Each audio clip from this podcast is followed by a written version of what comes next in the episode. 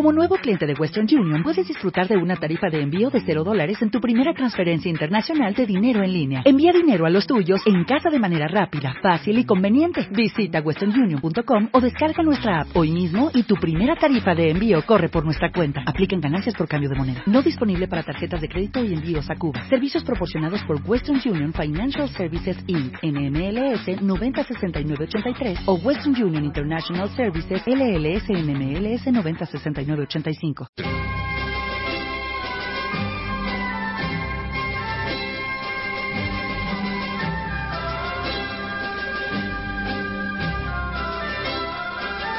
De 8 a 10 y media de la mañana, Libertad Constituyente.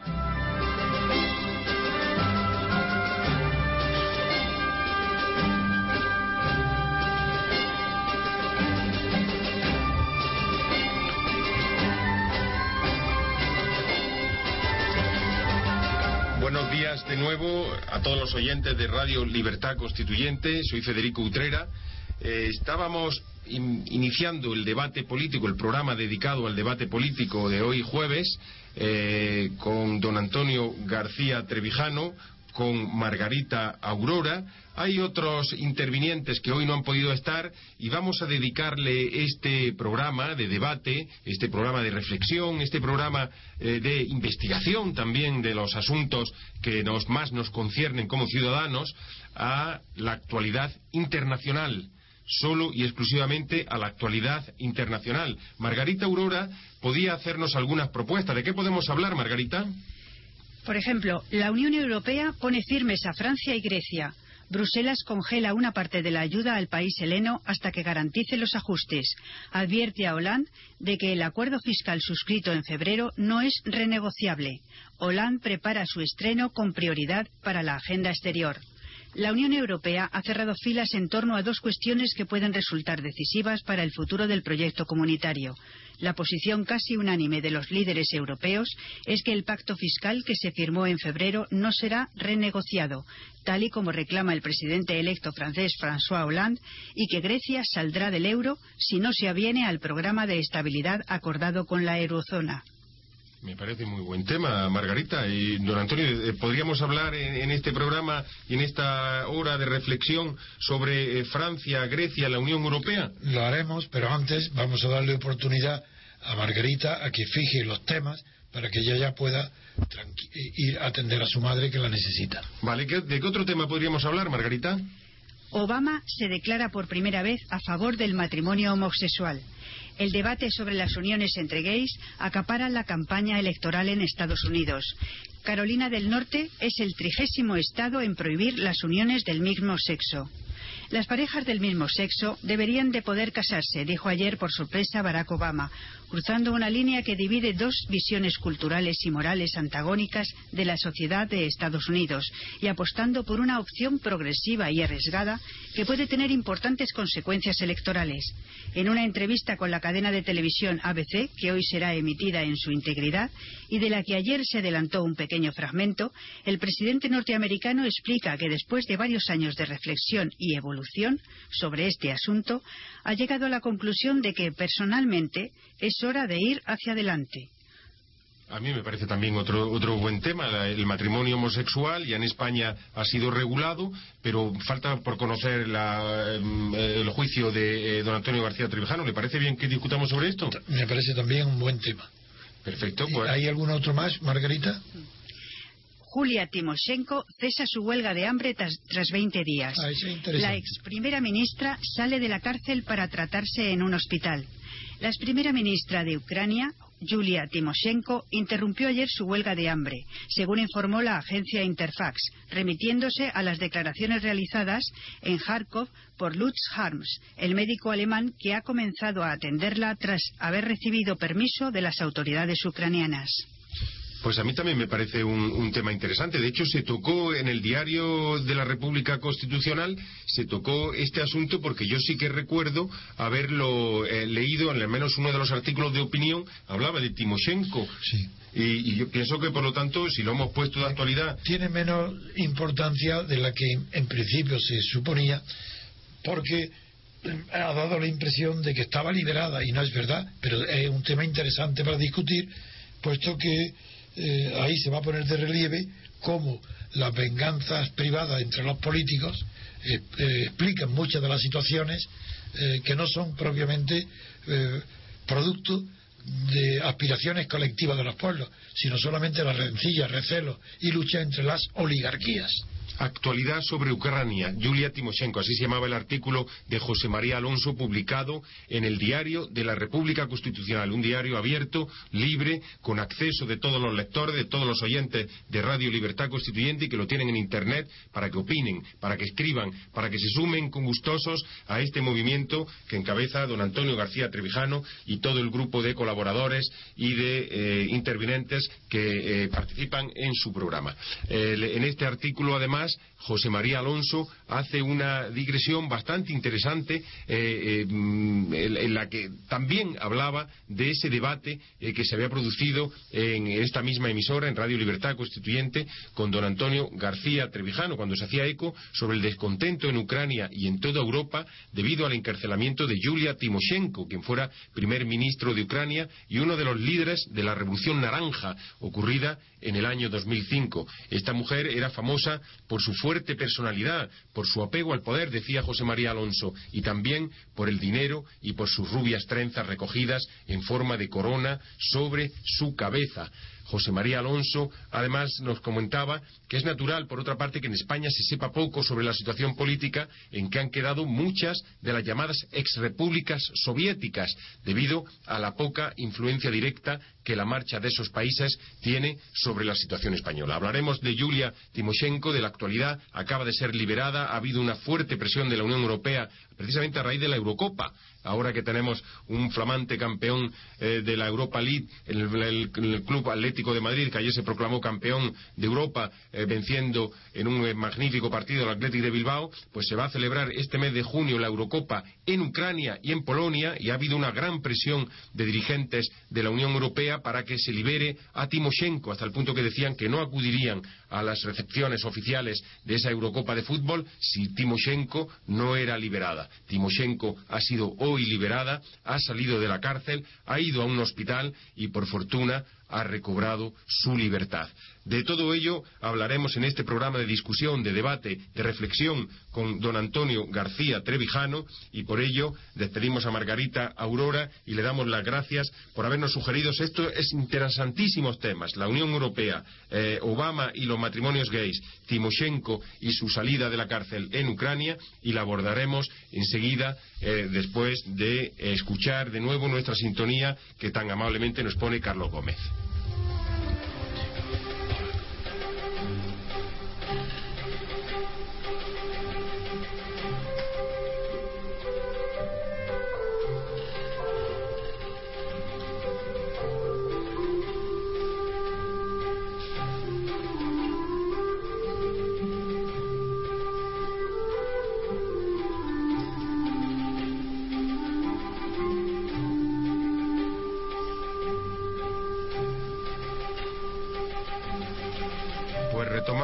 Eh, este asunto tan interesante, la puesta en libertad de Yulia Timoshenko, se ha conocido esta misma mañana y podemos abordarla porque tenemos desde el periódico de eh, eh, la República Constitucional y desde Radio Libertad Constituyente un corresponsal en Varsovia, José María Alonso, a pie de, a, pie eh, de eh, calle, por así decirlo, desde Varsovia, escribe en el periódico, eh, opina en la radio, es un colaborador directo de don Antonio García Trevijano y sobre él y sobre su artículo puede hablarnos don Antonio. Don Antonio, Timoshenko, actualidad, José María Alonso, ¿por qué su gran cercanía a estos temas?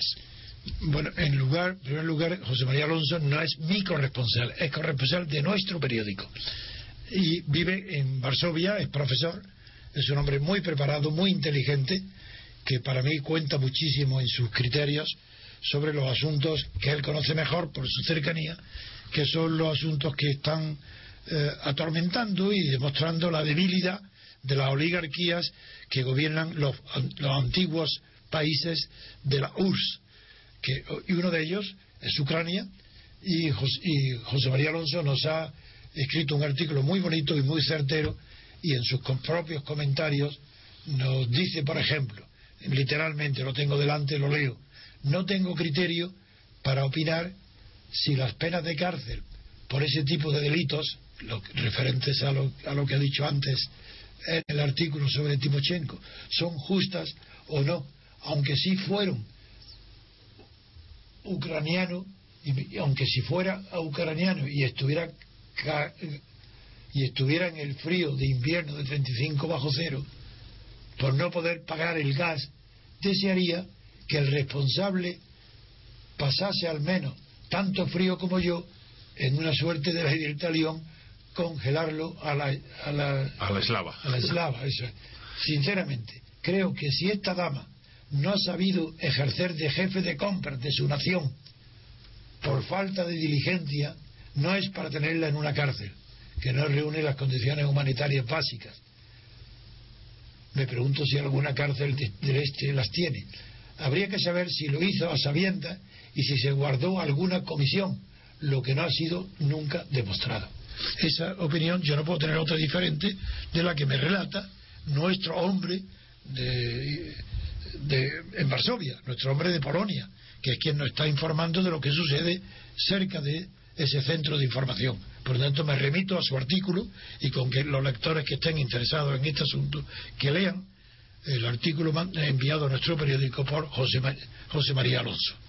Sí, a mí me parece que la actualidad de Timoshenko eh, eh, merece la reflexión y merece la, eh, el análisis por parte de, este programa de debate, porque efectivamente José María Alonso desde Varsovia hacía unas preguntas interesantísimas. Por ejemplo, en ese artículo del diario de la República Constitucional, que como repito, pueden mm, acceder ustedes en Internet con tres W diario RC com, repito, tres W, diario RC, R de Rumanía, C de Cádiz y punto com, ahí pueden hacer, o sin embargo, pueden también hacerlo a través de Google, ponen la palabra Trevijano diario y enseguida les saldrá eh, el, enlace directo a este, a este periódico. Y José María Alonso me parece a mí, don Antonio, que hacía preguntas muy pertinentes. Por ejemplo, decía, ¿hasta qué punto preocupa a Víctor Yanukovych, eh, que es el presidente eh, de Ucrania, la opinión de Occidente respecto a Ucrania y el adquirir algún tipo de compromiso respecto del asunto Timoshenko? Eh, mm, José María Alonso desde Varsovia nos decía que según la señora Svelana Konotkus, que es una eh, eh, analista ucraniana, pues le importa lo justo, por no decir poco, dado que Víctor Yanukovych, que es el presidente, ya está muy contento con ser presidente, cosa que no se esperaba, así como que el gran beneficio económico que a él y su familia están teniendo con esa presidencia. Como ve, la actualidad de eh, Ucrania no es tan diferente en este sentido eh, con respecto a España. Además, se preguntaba José María Alonso desde Varsovia que su entorno político, el del presidente ucraniano, le tiene convencido de que Ucrania es más importante para la Unión Europea que la Unión Europea para Ucrania. Fíjense qué ombliguismo y qué ceguera. Eh, puesto que la última eh, constituye un enorme mercado potencial para una Unión que necesita vender lo que produce de manera más que urgente. Ese era como concluía el, eh, nuestro corresponsal en Varsovia, José María Alonso, este artículo que tienen, como digo, disponible en el Diario de la República Constitucional. ¿Qué, criterio, bajo qué criterios eh, cabe juzgar esta visión eh, que tiene el presidente ucraniano con respecto a su antecesora, Yulia Timoshenko, don Antonio? Pues yo creo que lo único que le preocupa a la autoridad ucraniana es el resultado del campeonato de fútbol que va a celebrarse allí. Si se mueven es por temor al boicot que le pueden hacer los países europeos a ese espectáculo deportivo. Y por eso se ha movido. Pero yo me alegro muchísimo que al menos sea atendida, porque lo más grave es que vi unas fotos de Timochenko donde ella misma estaba enseñando eh, en su vientre, en la piel, moratones de haber sido maltratada. Y claro, eso es intolerable en cualquier país, en cualquier sistema. Hay que salvar la dignidad humana. Y esa mujer no está, siendo tratada con dignidad en la cárcel. Que la noticia de que la permiten salir para ser tratada o vigilada o estar en el hospital es un paso hacia adelante. Pero no es suficiente para eh, que los países occidentales, incluido también Estados Unidos, claro, puedan tolerar y admitir que en Ucrania pueda producirse una situación tan grave como la de malos tratos a, cualquier preso que esté en, Ucrania. Tanto la noticia es buena, la de la, pero no es definitiva ni suficiente para alegrar o para festejar que en Ucrania se respete la libertad. No se respeta y al menos que sufra lo menos posible la señora Timochenko. Permíteme usted una, una digresión, don Antonio. ¿A usted le gusta el deporte? Mucho. ¿Y qué deportes son los que le, más le apasionan o que haya practicado o, que, o que, siga? Eh, justamente me gustan los que he practicado. Fútbol, tenis, natación, esquí, baloncesto. Eso he practicado en la juventud, con mayor o menor fortuna, eso es lo de menos. Tuve, la mayor fortuna la tuve en natación, donde participé muy joven. El primer año de la universidad, tenía 17 años, y en la inauguración de un estadio con piscina olímpica en Granada, de una inauguración, pues yo no había tomado nunca en parte ningún campeonato de natación. Nadaba muy bien, pero no sabía ni siquiera que nadaba bien, porque lo hicieron en una piscina privada. Alguien me vio y me dijo, hombre, toma parte ahí. Me divirtió, fui y gané un campeonato eh, internacional donde participaban nadadores andaluces y de Marruecos. Y gané con una marca apreciable, buena, en el estilo braza. Entre los demás, eh, me gusta muchísimo práctica del deporte, pero no he llegado a destacar en ninguno. Y con respecto al fútbol, que es el deporte rey que le llaman. Me gusta verlo, pero me gusta verlo cuando hay, cuando son. Mm, eh, cuando es bueno, cuando es bonito, si no me aburre. Pero cuando es bueno, me divierte, me gusta. Y además, tampoco me pongo mucho interés si no tengo previamente no es para mí no es verdad de que lo que me gusta es el, ver el deporte con independencia de quien gane. Para mí eso no es verdad. Yo tomo interés en el tenis si hay un jugador español en juego. Entonces estoy a favor de Nadal, entonces tengo interés en él. Pero si son dos personas, para mí, que, no hay ninguno de ellos español, o que no es muy bueno, me aburre. tomo partido y me interesa cuando hay alguien español en juego y es de buena calidad que merece vencer. Entonces sí disfruto viéndolo. Pero yo no creo, bueno, habrá otros, yo no, eso que dicen, me gusta eh, que gane el mejor, yo eso no, no yo si hay en, juego una partida de un español, pues aunque sea con suerte, prefiero que gane el español, aunque juegue peor que el extranjero. Es una debilidad probablemente infantil, que he conservado de mis tiempos infantiles. Hay muchas aficiones que se fijan como instinto. Por ejemplo, tengo simpatía al Club de Fútbol de Granada y no lo, no lo veo jugar, ni sé, pero estoy contento que esté en primera división. Pero no, eso no me convierte en forofo. O sea, si pierde, pierde justamente, pues digo, bueno, lo ha merecido perder, no pasa nada. Pero yo soy humano, soy tengo los mismos defectos y virtudes que tienen los niños, entonces lo que se ha metido dentro de mi instinto en la infancia me queda, como hay la afición por ciertos deportes y, la, y ser partidario de lo local y de España en los deportes, aunque no lo merezcan. Eso queda en un resto infantil, no es justo, no es digno, no es admirable, pero me queda como instinto. Es un instinto que adquiere en la infancia y te queda para siempre. Se lo decía porque, por ejemplo, ¿tuvo usted ayer oportunidad de ver esa final de la Europa League entre el Atlético Madrid y el Atlético de Bilbao? No, no tuve la oportunidad de verlo. Y sin embargo, se va a producir en Ucrania, lo mencionábamos a propósito del, eh, caso de Timoshenko, se van a producir allí, primero, la, celebración de la Eurocopa eh, de fútbol, donde va a participar España y donde además defiende título España, que fue la campeona en la última edición que se celebró en Austria. Y también se va a celebrar este verano las Olimpiadas que como usted sabe muy bien, porque es un gran conocedor de la cultura clásica, eh, comenzaron en Grecia y eh, se celebran cada cuatro años desde entonces. Pues esta vez se van a, celebrar en Londres y también España pues va a participar con diferentes eh, actividades y con diferentes, en diferentes disciplinas, ¿no? y yo en esto, no, a lo mejor desvelo algún secreto, soy inoportuno haciéndolo, pero sé que, por ejemplo, el equipo de hípica español Ah. Tiene capa- eh, eh, ciertas posibilidades, ha conseguido medallas en las últimas elecciones, en las últimas convocatorias, en las últimas Olimpiadas, y, y- y don Antonio García Trevijano mm, no ha mencionado el deporte de la hípica porque seguramente no lo ha practicado, pero me consta que es un gran conocedor eh, eh, de la hípica por diferentes razones. ¿Puede usted desvelarla, don Antonio, o, estoy metiéndome en no, no, no, no, no, no es ninguna imprudencia. Yo no he montado más que una sola vez en mi vida a caballo, en un picadero. Cuando mis hijos tenían, uno el más pequeño, cinco años, y el otro ocho o nueve. Y les compré un caballo al mayor, cartujano, lo compré en Jerez, y como era un caballo con fuerza, entero y joven, cuando llegó, lo fui al picadero, quisieron y, y- tuvieron miedo de montarse, sobre todo el mayor, no lo intentó, tenía miedo, ¿no?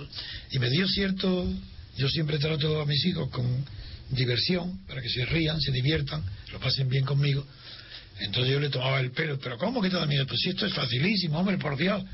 Y él me dijo, sí, sí, fácil, ¿por qué tú no lo haces? Y él sabía que yo no había montado nunca. Digo, ¿cómo? "Y ahora mismo, hombre. Y le dije al, al que estaba allí de, de instructor, el- le dije, pues dime cómo, cómo, dame las manos, me montó, dime ahora qué hago para poner a andar.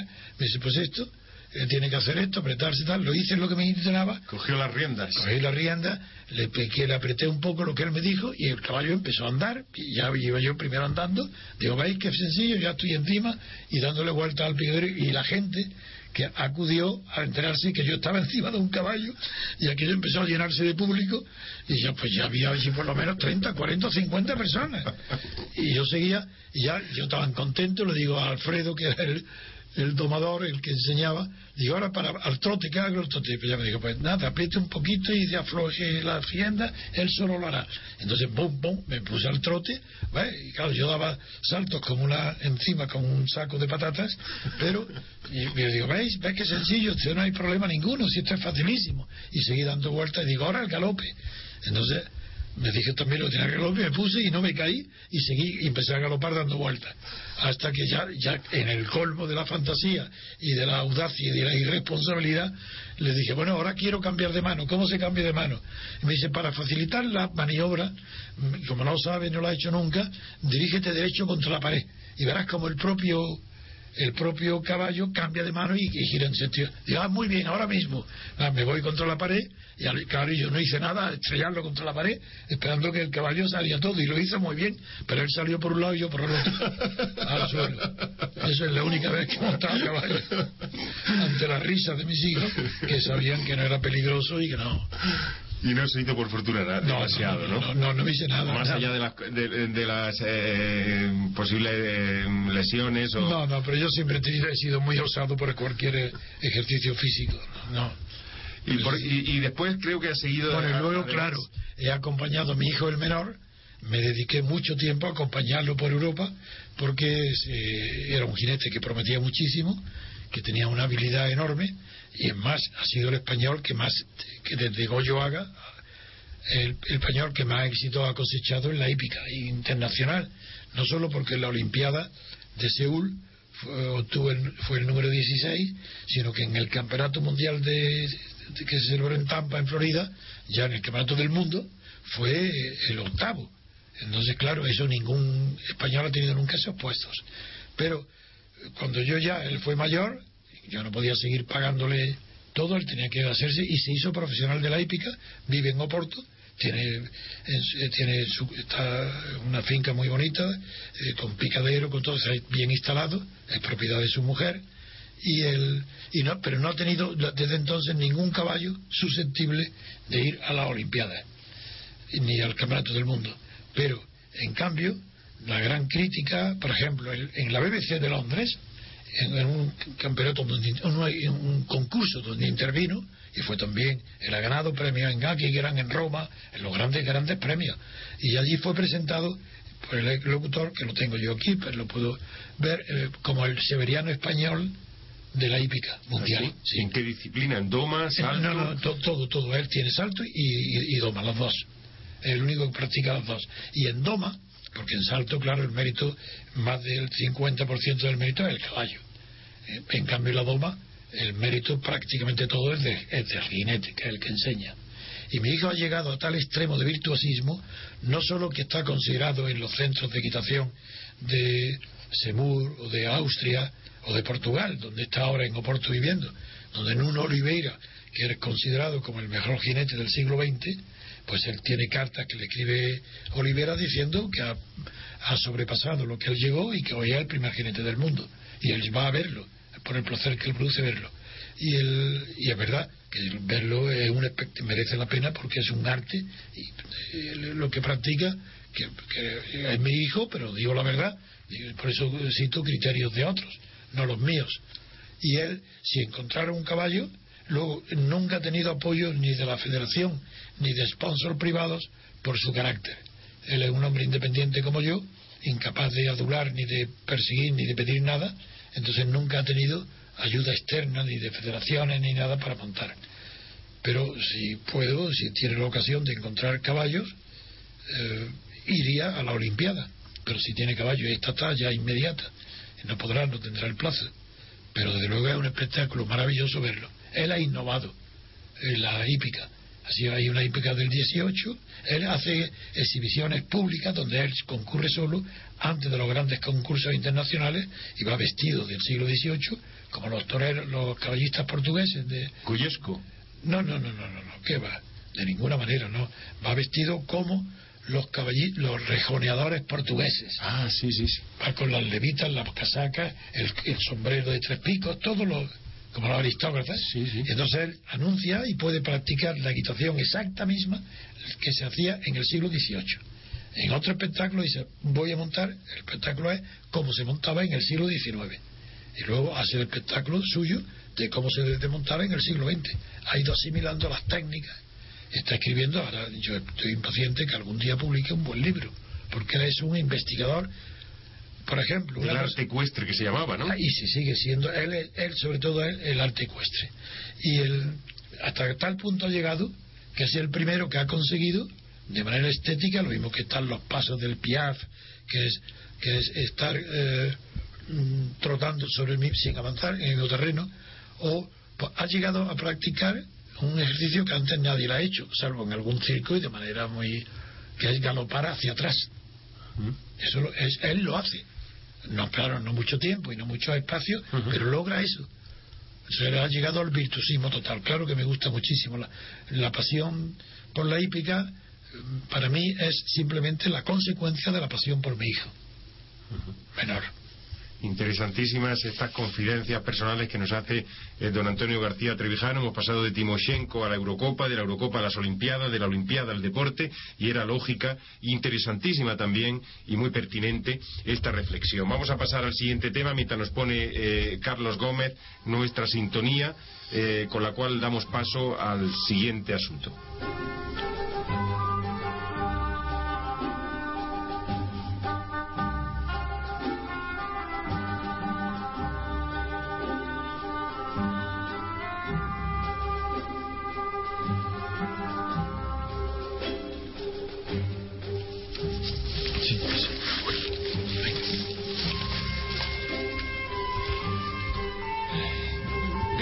Carlos Gómez. Eh, estamos con eh, don Antonio García Trevijano en el programa y reflexión mm, político eh, que habitualmente se celebra los jueves con Federico Utrera en esta ocasión de manera bastante singular porque en este caso vamos a analizar un programa monográfico de actualidad internacional lo que ha ocurrido hoy en el mundo. Acabamos de dar la noticia de la liberación eh, de Timoshenko, la antigua presidenta de Ucrania, y ahora vamos a hacerlo sobre eh, una noticia que se ha producido en Bruselas, porque la Unión Europea ha puesto firmes a Francia y a Grecia por diferentes motivos. En primer lugar, porque Bruselas ha congelado una parte de la ayuda a Grecia hasta que garantice que los ajustes que se están produciendo allí se llevan en efecto a la práctica.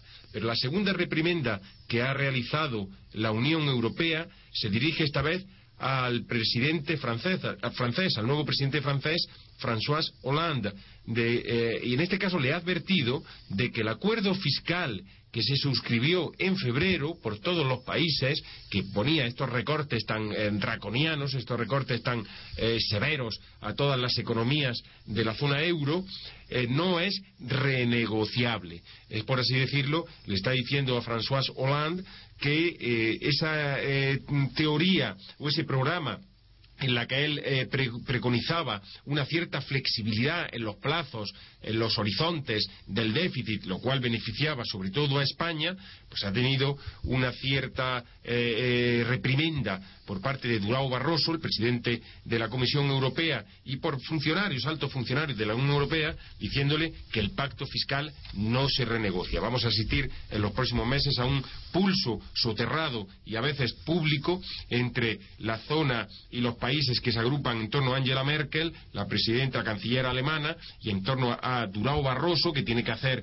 como presidente eh, de la Comisión, pues hará de primus inter pares o hará de, equilibrista entre estas ambas, posturas, y la de la postura francesa de François Hollande, el socialdemócrata, el socialista, que pide más flexibilidad. Yo no sé eh, si don Antonio García Trevijano podía ilustrarnos, darnos luz y darnos algo de eh, conocimiento sobre este pulso que se está dando en Europa. Don Antonio, ¿qué puede decirnos al respecto? Como siempre, separar las cuestiones para poder analizarlas con método y precisión. Aquí, aquí hay dos cuestiones, la griega y la francesa. Empecemos con la griega. En griega, la noticia es que la Unión Europea ha pasado de las palabras a los hechos contra Grecia. Y eh, cansada la Unión Europea de cómo Grecia no resuelve ni su problema político, que no puede formar gobierno, ni mucho menos su problema económico, ha decidido congelar mil millones de euros dentro de los 5.200 que debe recibir Grecia en los próximos días de la propia Unión Europea para eh, atender a su vencimiento de deuda. No solo de deuda eh, que tiene de pagar a los inversores internacionales, como al propio Banco Central Europeo. Bien, el Eurogrupo no dará la autorización para desbloquear esa ayuda hasta que el país griego haya formado un gobierno que garantice el cumplimiento del programa de estabilidad que obliga hacer nuevos y más duros ajustes o recortes de forma inmediata. La noticia va pues directamente relacionada con las dificultades que está encontrando eh, la situación política en Grecia para formar un nuevo gobierno. Fracasada la derecha, que fue la primera que intentó, que fue el presidente le ordenó formar gobierno, fracasada la nueva, eh, el, segundo partido que se ha mezclado en, antes de los socialistas, se ha introducido antes, fracasado también en su intento de formar gobierno. Ahora el presidente le ha encargado la formación de gobierno a Venecelo, que es, no, que es del PASOK, para que eh, forme gobierno.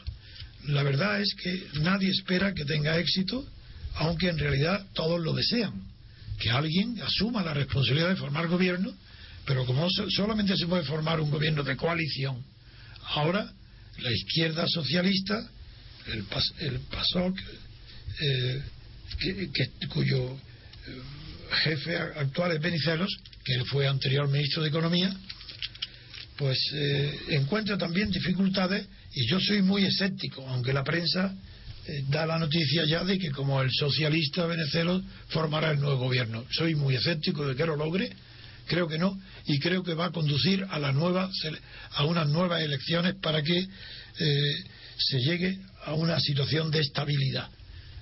Por eso la situación en Grecia es muy dramática. No creo que pueda salir adelante y por eso ya hay ciertos responsables ministros de la UE como el alemán eh, Schauble.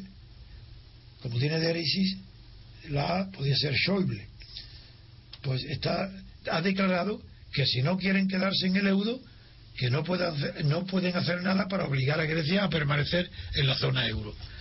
Eso quiere decir que se está contemplando ya seriamente la posibilidad de que, de que Grecia salga de la zona euro, lo cual sería una noticia de una importancia capital no solo para España, Italia y Portugal, Irlanda, otros países que están en situación de inestabilidad en la zona euro, sino también eh, para el propio euro, para la propia zona, para la propia UE, que aunque muestra cierto distanciamiento o casi indiferencia si sale, no es verdad. La salida del el euro de Grecia se hará, tendrá una repercusión enorme tanto en España como en Italia como en todos los países de Europa. Es un asunto grave. Tendrá, eh, a, mi juicio, dos posibilidades, ¿no? O, dos incidencias directamente. Eh, digamos, la primera, hay un viejo aforismo español que dice: cuando las barbas de tu vecino veas rapar, por las tuyas a remojar. ¿Y esto por qué? Pues porque si el vecino eh, griego eh, está pensando la salida del euro eh, para volver al dracma, que en este caso era la, moneda que ellos manejaban anteriormente, pues eso va a tener indudablemente, como dice don Antonio García Trevejano, pues una repercusión en toda la economía de la zona euro y lógicamente también en España, ¿no? Pero después también hay otro asunto que es el que a mí me intriga y me inquieta de manera más eh, cuando hablamos de Grecia. Y es que mm, yo creo, don Antonio, que en Grecia se está produciendo algo novedoso y, vanguardista, en, el peor sentido de la palabra, eh, eh, y es que está siendo la experiencia de laboratorio de lo que puede pasar a un país que se salga de la zona euro o a un país eh, que deriva una crisis económica en una crisis política. Digamos que mm, lo sabemos por el nazismo cuando irrupción, cuando emergió el, irrumpió el nazismo en Alemania, todo procedía de una crisis económica. La crisis política que padeció Alemania en aquella época procedía de una crisis económica. No fue que Hitler nació por generación espontánea ni cayó del, cielo como si fuera la lluvia. No, eh, Hitler, por lo que yo tengo entendido, procede de una enorme crisis económica donde las clases trabajadoras no tienen trabajo, donde las clases trabajadoras eh, eh, mm, reciben el, embate de la crisis económica y entonces mm, surge un partido que aglutina, se llama nacional socialista, socialista por la parte izquierdista, nacional por la parte, digamos, conservadora, nacionalista, ¿no? Entonces, mi preocupación como ciudadano, y le interpelo a usted como intelectual y como eh, gran conocedor de la historia y de la política y de la, de la jurisprudencia y eh, eh, con respecto a las sociedades, ¿no? o sea, en Grecia se está produciendo una experiencia de laboratorio. La crisis económica está derivando en una crisis política. Va a haber, como usted anticipa ya, Mm, posiblemente o nuevas elecciones porque son incapaces de ponerse de acuerdo los 10 partidos. Pero esto, mm, digamos, a mí me inquieta porque eh, ¿qué puede ocurrir ahí? O sea, ¿qué, es lo que puede eh, y, en qué nos va a afectar sobre todo?